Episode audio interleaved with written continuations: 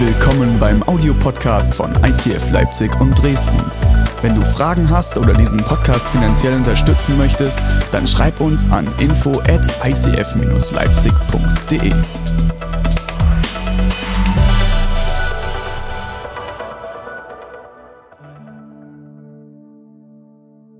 Herzlich willkommen zum zweiten Advent heute an diesem großartigen Sonntag.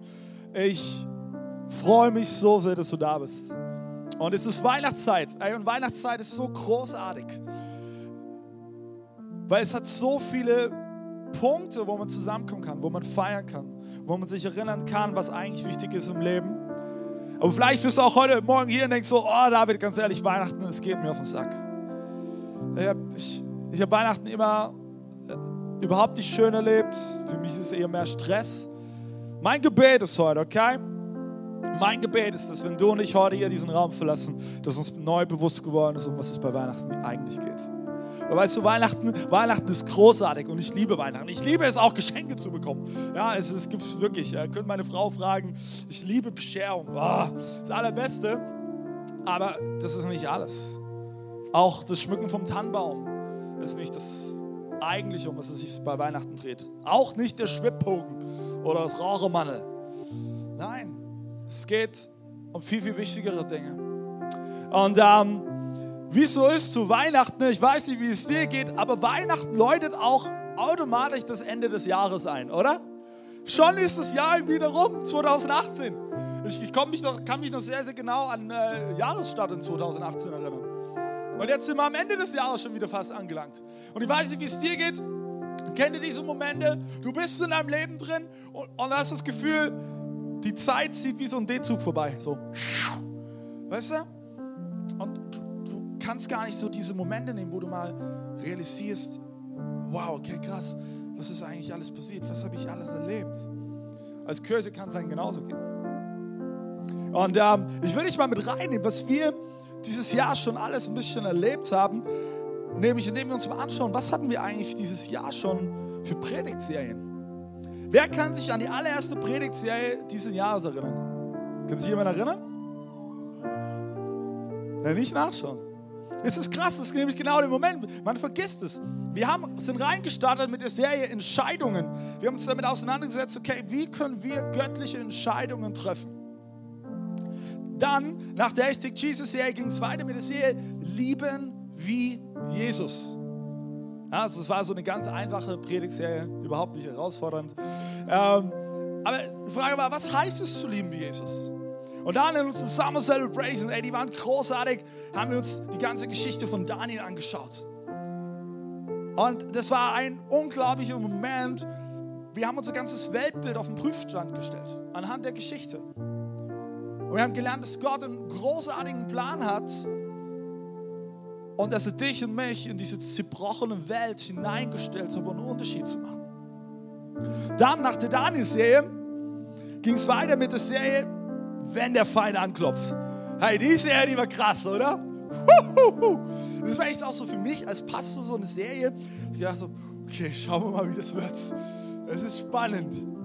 Aber ich weiß nicht, wie du das empfunden hast. Es war so eine krasse Predigt mit so viel Tiefgang. Wir, wir haben realisiert, ja, der Feind, der Teufel, der hat Kraft.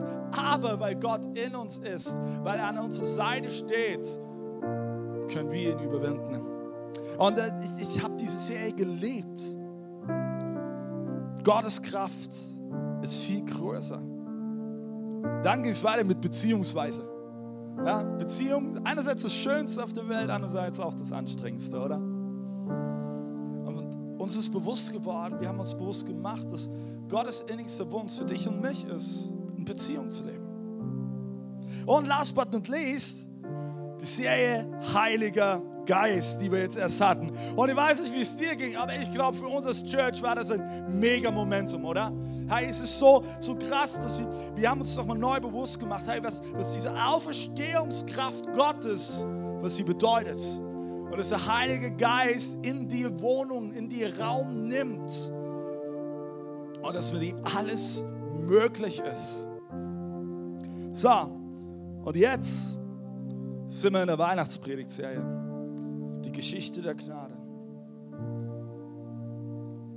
Die Die Frage ist jetzt, bist du bereit, dich von Gott gebrauchen zu lassen? Bist du ready? Das Ding ist, wenn wir diese Frage nachdenken, bist du bereit, dich von Gott gebrauchen zu lassen, dann kann das einzige Hindernis nach so einem predigtreichen Jahr sein,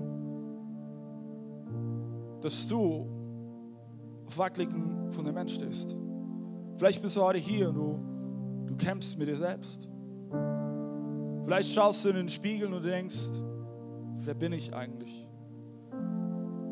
Vielleicht ist es deine Identität. Und vielleicht geht es dir wie vielen und mir genauso als Pastor auch, dass du denkst, du bist nicht perfekt. Du bist nicht gut genug. Das, was du bist, das kann nicht ausreichen. Nun, herzlich willkommen im Club. Du kannst dich mal zu deinen Nachbarn drehen und ich garantiere dir, er wird dieselben Zweifel, dieselben Fragen genauso in seinem Herzen haben. Vielleicht schaust du auch auf deine Geschichte zurück, auf dein Leben zurück. Du schaust vielleicht deine Familiengeschichte an, wo du herkommst. Und du denkst, Mist, das kann nicht reichen. Das, das, das kann nicht genügen. Da, da muss es mehr brauchen. Und ich will heute mit dir in die Bibel reinschauen, weil wir glauben an einen Gott, der einen großen Plan hat. Und in diesem Plan kommst auch du drin vor.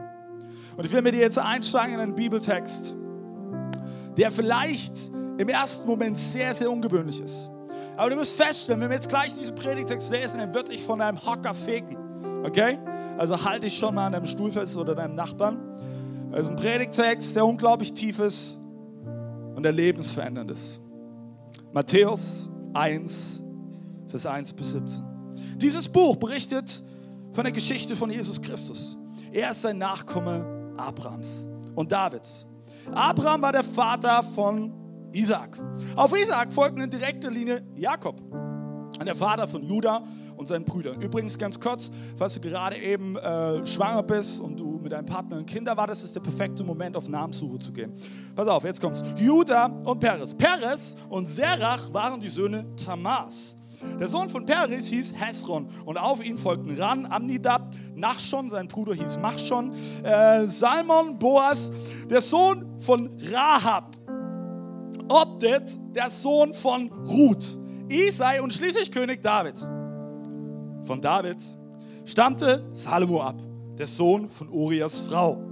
Und auf ihn folgten in direkter Linie Rehabeam, Abia, Asa, Josaphat, Joram, Usia, Joram, Ahas, Hiskia, Manasse, Amon, Jos Josia sowie Joachim und seine Brüder. Sie wurden ungefähr zu der Zeit geboren, als das Volk von Juda nach Babylon verschleppt wurde. Nach der Zeit der Verbannung wurde Shealtiel geboren und auf ihn folgten Zerubabel, Abihud, Eliakim, Assur, Zadok. Zadok ist ein cooler Name. Zadok, äh, Arim, Eliud, Eleazar, Matan und Jakob. Jakob war der Vater von Josef und dieser wiederum der Mann von Maria. Sie brachte Jesus zur Welt, der Christus genannt wird. Von Abraham bis zu David sind es also 14 Generationen. Auch von David bis zur Verbannung des Volkes Israel nach Babylon sind es 14 Generationen. Und von dieser Zeit bis zu Christus, dem von Gott erwählten Retter, noch einmal 14 Generationen. Jesus, ich danke dir von ganzem Herzen für diesen Predigtext. Ich danke dir, dass jetzt, wo gerade in vielen Köpfen Fragezeichen sind und die Frage im Raum steht, hä?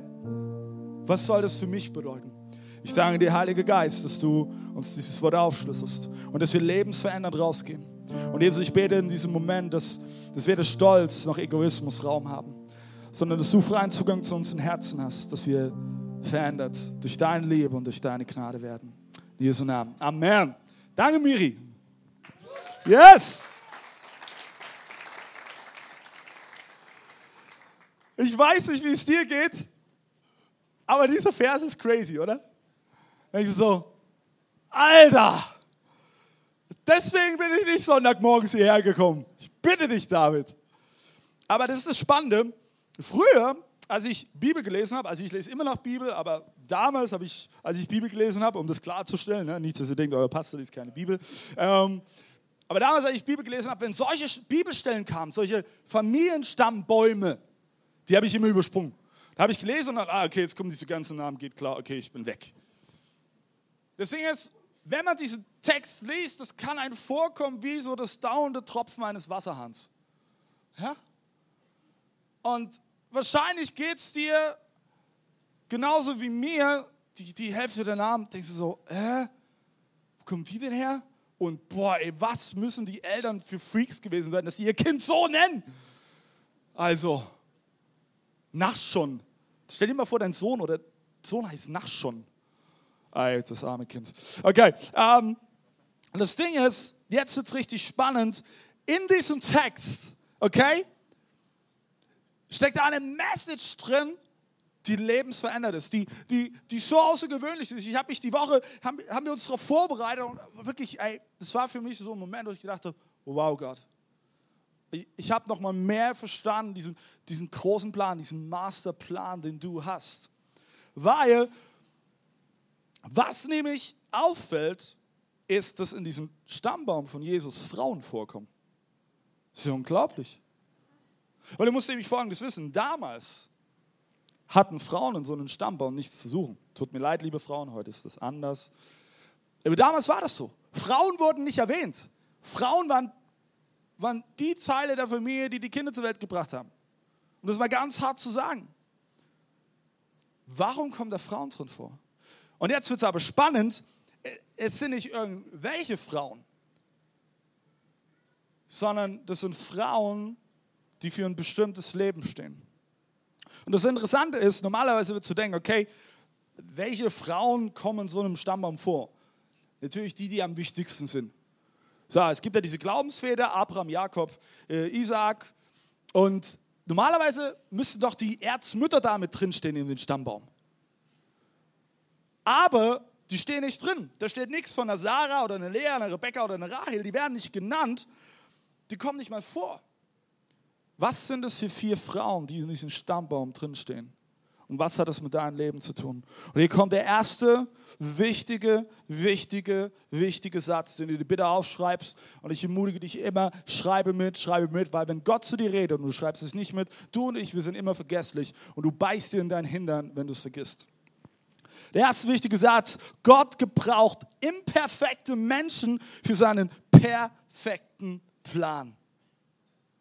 Und die erste Frau, die ich mir dir anschauen will, ist Tamar. Tamar. Wenn du das Leben von Tamar anschaust, dann ist es so ein bisschen GZSZ-like. Ja? Gute Zeiten, schlechte Zeiten. Nur, dass es nicht eine Telenovela ist, sondern das ist Leben. Ich will dir ganz kurz von Tamars Leben erzählen. Und wirklich, hey, das ist crazy. Also, der Ehemann von, von Tamar stirbt, ohne dass sie ihn Nachkommen zeugen konnte. Laut alttestamentlichem Gesetz hatte sie somit das Recht, den Bruder von ihrem verstorbenen Mann zu heiraten. Der Jude Mann hieß Onan, auch wieder so ein netter Name. So, der hat es aber verweigert. Hat gesagt, nö, du, mit dir kein Bock zu schlafen, tut mir leid. Ähm, daraufhin war Tamar ein Problem. Sie ging also zu ihrem Schwiegervater, Judah, und gesagt, hey, dann gib mir den anderen Sohn von dir. Aber Judah verweigerte sich, noch einen Sohn zu geben, damit er sozusagen mit Tamar Nachkommen zeugen konnte für ihren verstorbenen Ehemann. Daraufhin sagt Tamar, gut, dann setze ich mein Recht durch. Sie begeht Samenraub an ihren Schwiegervater. Und daraufhin wurde Perez gezeugt, eines der Vorfahren von König David. Crazy, oder? Und du denkst, du hast richtig Probleme in deinem Leben. Schau dir Tamara, Tamara an, ey. Ey, das ist verrückt. Und das Krasse ist sogar, Onan, der, der es verweigert hat, mit Tamar zu schlafen, der starb dann. Krass. Das Ding ist, Tamar, weißt du, eine unglaubliche zerrüttelte Familiengeschichte. Nichts von, von, hey, alles super, alles easy, sondern eigentlich so richtig Patchwork-Familie.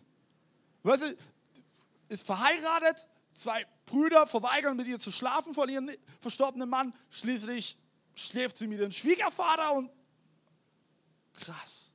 Was sucht die im Stammbaum von Jesus? Also ich bitte dich, kann man die rausradieren? Das Ding ist, Tamar ist sogar fast bis zum Tod treu gegenüber Gott gewesen, zu dem Versprechen, dass sie Nachkommen haben wird. Weil nämlich der Schwiegervater Judah hätte sie eigentlich dafür töten können.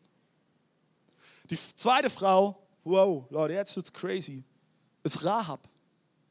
Rahab ist eine der Frauen, die im Stammbaum von Jesus steht. Wer war diese Frau? Muss wissen, Rahab war, um es mal ganz hart zu sagen, eine Hure, eine Prostituierte. Sie war eine kanaäische Frau, die in Jericho lebte. Und als die Israeliten, das Volk Israel, nach 40 Jahren Wüstenwanderung nach Kanaan kam, standen sie vor dieser uneinnehmbaren Festung Jericho. Und Israel schickte zwei Kundschafter los nach Jericho hinein. Und Rahab war die Frau, die die Kundschafter beherbergte und vor den Soldaten Jerichos beschützte. Und schließlich konnte Israel Jericho einnehmen. Aber wart mal, David, wart mal. Rahab, eine Prostituierte im Stammbaum von Jesus? Das muss doch ein Fehler sein. Hey, es geht hier um Jesus. Da heißt es doch immer so schön, den Retter der Welt, den, den Messias. Ich möchte dir eine weitere Frau vorstellen. Ihr Name ist Ruth.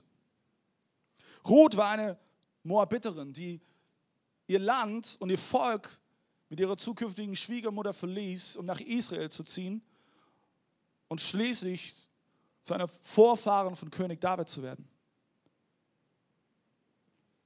Nun halt mal, wenn sie ihr Land verließ und dann nach Israel zog, da war sie ja eine Migrantin. Die war eine Asylantin.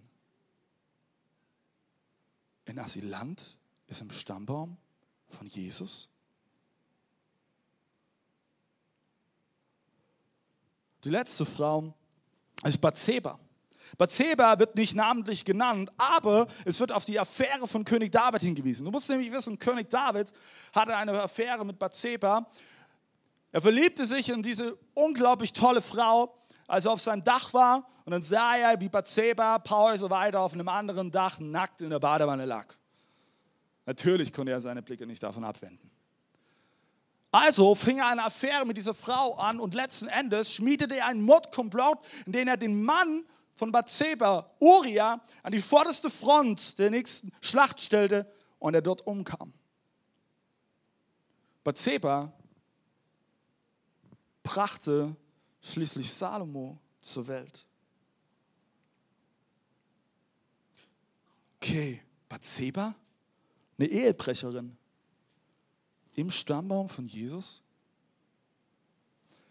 Was ich unglaublich krass finde, ist, dass weder eine Ruth noch eine Rahab noch eine Bathseba, keine dieser Frauen waren Israeliten. Jesus war übrigens Israelit. Hast du es gewusst? Er war Israelit. Und diese drei Frauen, die waren keine Israeliten. Jetzt kommt uns so mind-blowing Fact. Wir in unserer heutigen Gesellschaft, was tun wir? Wir kategorisieren Menschen. Oder? Egal, ob wir es zugeben wollen oder nicht, aber wir tun es. Stell dir mal bloß folgende Frage: Wie würdest du reagieren, wenn jetzt in diesem Moment ein stinkender, sabbernder Obdachloser neben dir sitzen würde? Wie reagierst du? Die normale Reaktion wäre,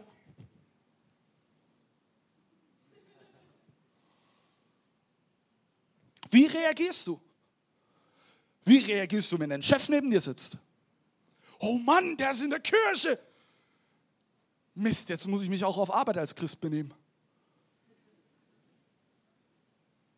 Das Ding ist, wir kategorisieren und wir stecken Menschen in Schubladen. Und wir, sehen einen Menschen und wir meinen sofort zu wissen, wie er ist.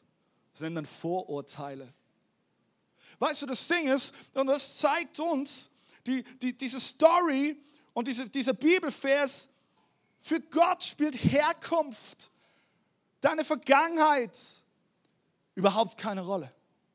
Es ist für Gott vollkommen egal. Gott liebt dich bedingungslos. Egal, ob du Neonazi bist, egal, ob du Manager bist, egal, ob du Dachdecker bist, egal, ob du Mediziner bist, egal, ob du Obdachloser bist. Es ist vollkommen egal. Es spielt keine Rolle, was für eine Position du hast, weil Gottes Liebe zu dir ist immer 100% gleich. Immer. Seid ihr da, Leute? Oder seid ihr schockiert? Hey, das ist die gute Botschaft. Deswegen feiern wir Weihnachten. Das ist die Geschichte der Gnade. Das weißt du, Gott wird deine Vergangenheit, Gott wird dein Leben nutzen, um Geschichte zu schreiben. Gott möchte mit dir Geschichte schreiben. Egal, wo du herkommst. Egal wie deine Vergangenheit war, egal was du für Erfahrungen gemacht hast, egal welche Verletzungen du mitgebracht hast. Aber er will mir die Geschichte schreiben, weil er dich liebt und weil wir an den Gott glauben, der voller Gnade ist, voller Barmherzigkeit ist.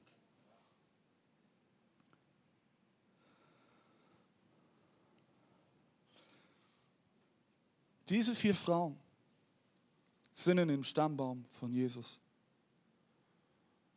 Vier Frauen, die am Rand der Gesellschaft waren. Und die auch heute noch in unserer Gesellschaft oftmals am Rand stehen. Vielleicht erinnerst du dich an den Walk for Freedom im Oktober, als wir aufgestanden sind in unserer Stadt, um denen eine Stimme zu geben, die keine Stimme haben. Prostituierte.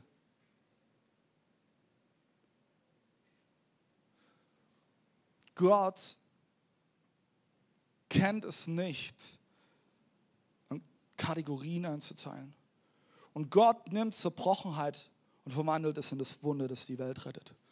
Gott nimmt deine Zerbrochenheit und verwandelt es in das Wunder, was du brauchst. Hast du das gewusst?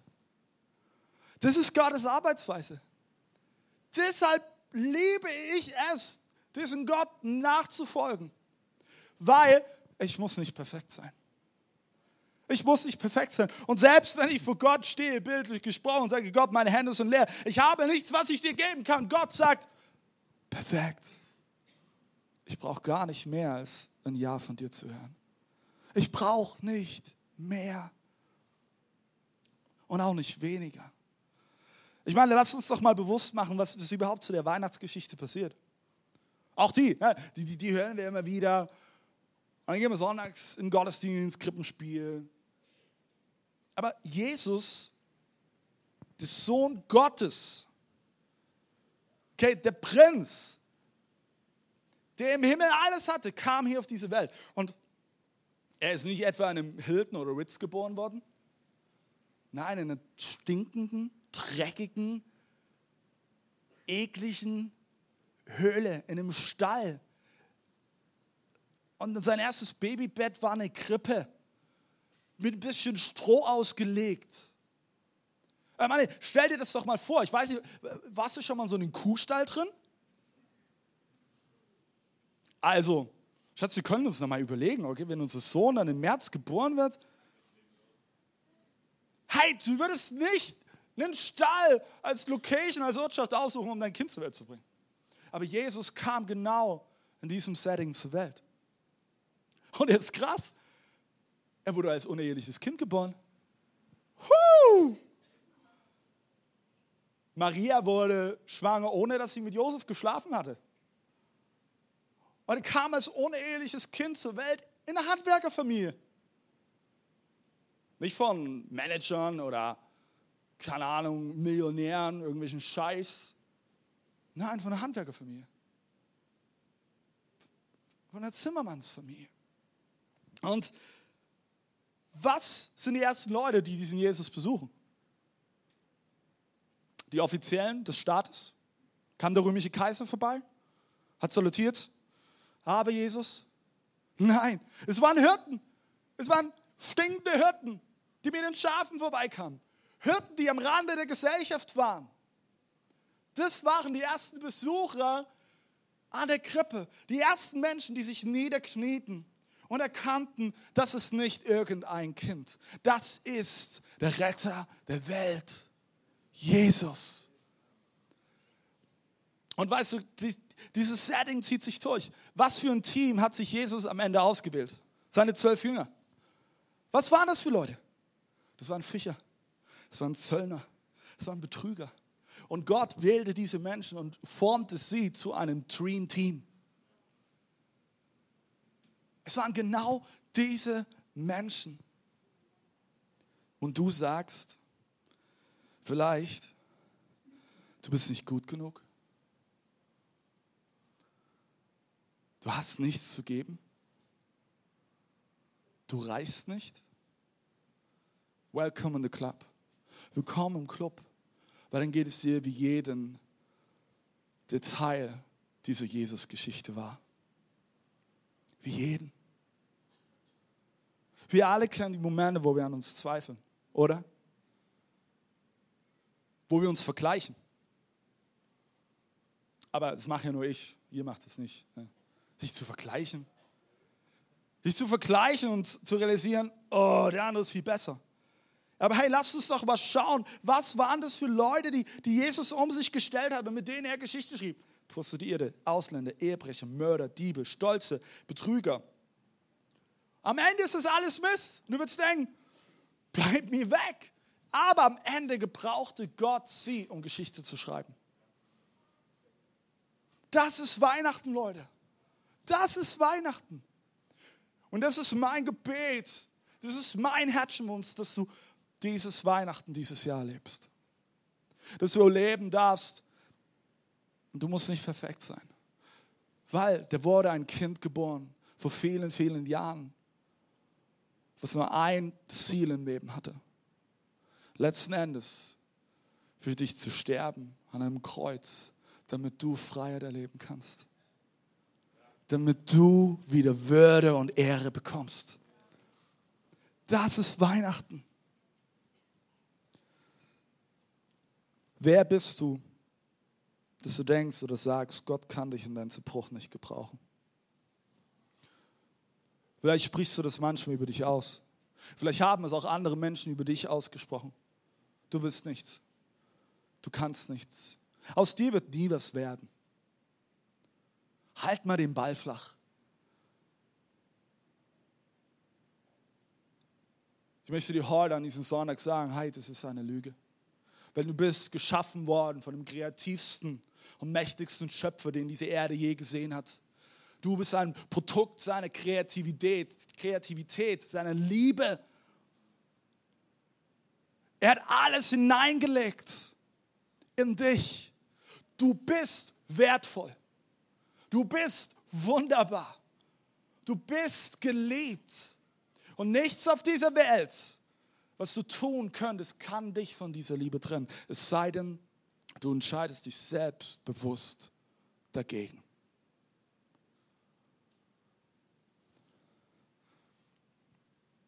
Vielleicht denkst du, hey David, das ist schön und nett, dass du mich versuchst aufzuerbauen. Du bist ja Pastor. Soll ich dir was sagen? Weißt du, wie viele Momente ich als Pastor habe, wo ich an mir zweifle? Weißt du, wie viele Momente ich habe, wo ich denke, hey, es können andere viel besser. Lass das andere machen warum hast du mich gerade hier hingestellt, Gott? Bin ich richtig? Versteht mich nicht falsch, das heißt nicht, dass ich irgendwas so vor den Nagel hänge. Aber auch ich habe diese Gedanken. Ich vergleiche mich mit anderen Pastoren und denke so, boah, die sind viel cooler. Ey, warum bin ich nicht auf die Idee gekommen? Ey, wir müssen das machen. Wir müssen genauso kreativ sein müssen genauso tolle Lieder spielen, müssen genauso tolle Insta-Stories machen, müssen genauso toll aussehen auf der Bühne. Merkst du was? Vergleichen. Vergleichen. Vergleichen. Ich will dich mal mit rein im Kurz in meine innere Perspektive. Wir starten nächste Woche in die Christmas Experience. Und ich freue mich mega drauf. Ich, ich liebe es. Es wird, es wird ein Meilenstein sein für uns als Kirche. Aber meinst du, ich gehe einfach auf die Bühne und sage, Woo, easy, yes, let's do it. Mein Arsch wird auf Grundeis gehen.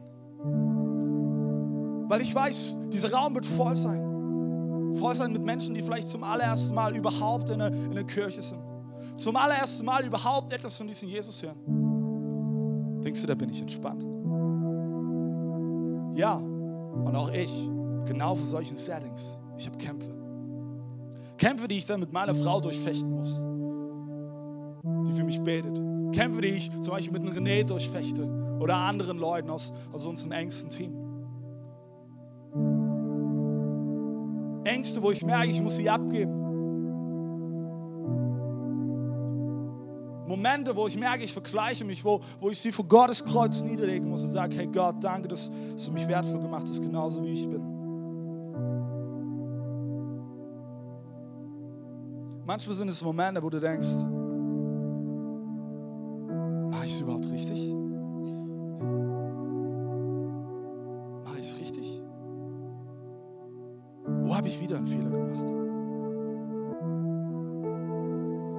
meine Fragen. Das sind meine Gedanken, das sind meine Ängste. Aber ich, ich weiß ganz genau, dass es dir vielleicht an einer oder anderen Stelle ähnlich geht. Vielleicht denkst du, was kann ich geben? Du hast so viel zu geben. Du hast so viel zu geben, weil Gott es in dich hineingelegt hast. Weißt du, Gott interessiert nicht deinen Lebenslauf. Wir sind so geprägt. Hey, du kriegst nur dann die Position, wenn du vorweisen kannst, Lebenslauf, Referenzen, Abschluss. Position macht dich zu einem Menschen. Nein, nicht deine Position macht dich zu einem Menschen, sondern dass du ein Kind Gottes bist, macht dich wertvoll. Nicht dein Abschluss, nicht dein Bachelor, nicht dein Doktor, nicht dein Meister. Nein, einzig und allein, dass du ein Kind Gottes bist. Einzig und allein. Nicht mehr, nicht weniger. Gott interessiert sich für dein Herz und dein Potenzial, was er in dich hineingelegt hat. Und deshalb liebe ich es. Das ist einer unserer Styles, eines unserer Werte im ICF. Potenzial entfalten. Potenzial entfalten. Hey, ich bin davon überzeugt, ganz egal, wo du durchgegangen bist in deinem Leben. Es ist so viel Potenzial in dir, was zum Vorschein gebracht werden kann. Hey, und, und wir wünschen uns, dass diese Kirche vielleicht ein Ort wird, wo dieses Potenzial entfaltet werden kann. Als es ist für uns nichts, gibt für uns nichts Größeres, als uns in dich zu investieren. Auch jeder einzelne Leiter in diese Kirche und das Potenzial zum Vorschein zu bringen. Du hast so viel zu geben. Es gibt diese Stelle in der Bibel, heißt es, stell dein Licht nicht unter den Scheffel. Heißt unter dem Motto, tu dein Licht nicht ausmachen. Oder tu eine Tasse drüber stellen, bis die Flamme ausgeht. Lass deine Flamme brennen. Lass sie lodern. Und werde zu einem Licht in dieser Welt, wo Menschen sich daran orientieren. Wo Menschen an diesem Licht, wenn sie diesem Licht begegnen, Hoffnung finden. Diesem Gott begegnen können.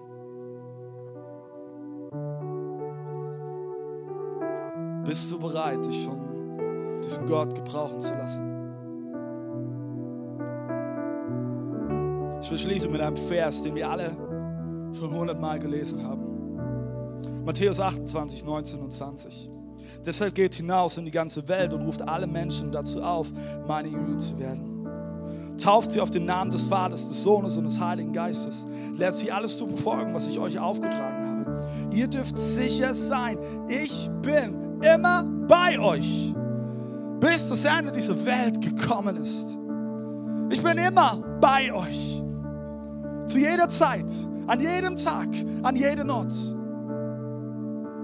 Und Gott hat dich gerufen, Geschichte zu schreiben. Gott hat dich gerufen, einen Unterschied zu machen. Warum machen wir die Christmas Experience? Wir sagen, hey, komm, wir brauchen einmal im Jahr, brauchen wir so ein Event, wo wir richtig zeigen können, dass wir geil sind als Kirche.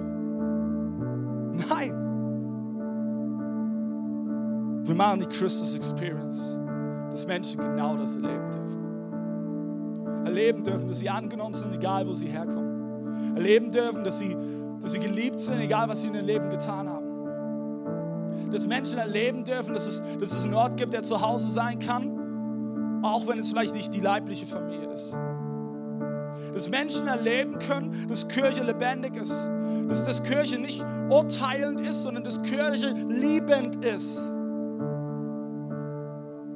Und ich möchte dich heute fragen, wenn du heute an diesem Sonntag da bist, am zweiten Advent, bist du dabei?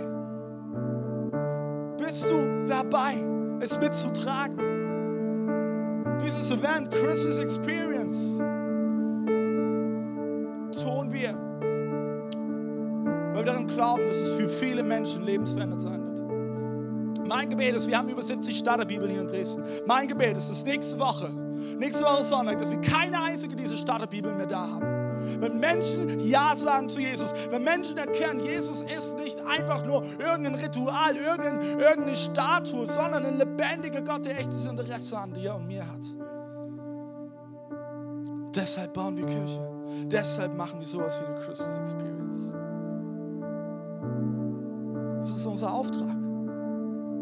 Das ist der Auftrag. Das hat uns Jesus aufgetragen. Wenn wir diesen Auftrag nicht nachgehen, dann, dann verfehlen wir, warum wir Kirche bauen. Dann verpassen wir, weshalb wir all das machen. Glaub mir, keiner aus unserem Team wäre so verrückt, Sonntagmorgen um 5 oder 6 Uhr hier zu sein und aufzubauen. Jeder Einzelne trägt mehr oder weniger diesen Herzschlag in sich, des Menschen es erkennen.